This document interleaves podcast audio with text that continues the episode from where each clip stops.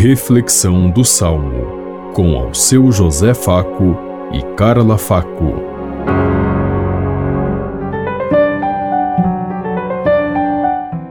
Paz e bem a todos os ouvintes que estão em sintonia conosco neste dia, na meditação do Salmo 80.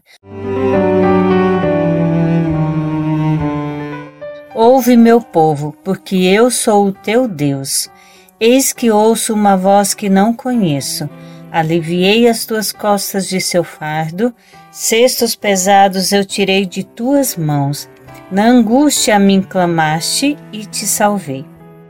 Ouve, meu povo, porque eu sou o teu Deus.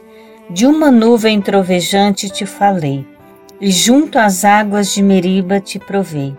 Ouve, meu povo, porque vou te advertir. Israel, ah, se quisesses me escutar. Ouve, meu povo, porque eu sou o teu Deus.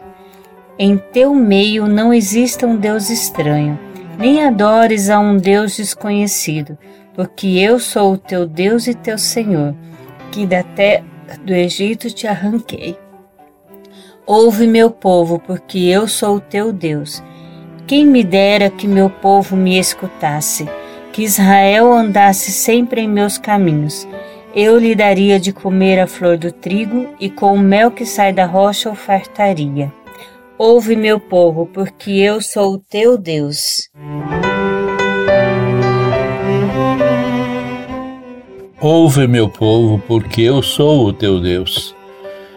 Deus nos chama a atenção para que nós possamos ouvir a sua voz, reconhecer, fazer prioridade à voz de Deus, porque são muitas as vozes que nos chamam a seguir outros segmentos, outros outras religiões, outros deuses, principalmente os falsos deuses midiáticos de hoje, da política e de tantos outros caminhos e que nós acabamos esquecendo do verdadeiro Deus que nos libertou, que nos chamou à existência, que nos conduziu ao longo da história.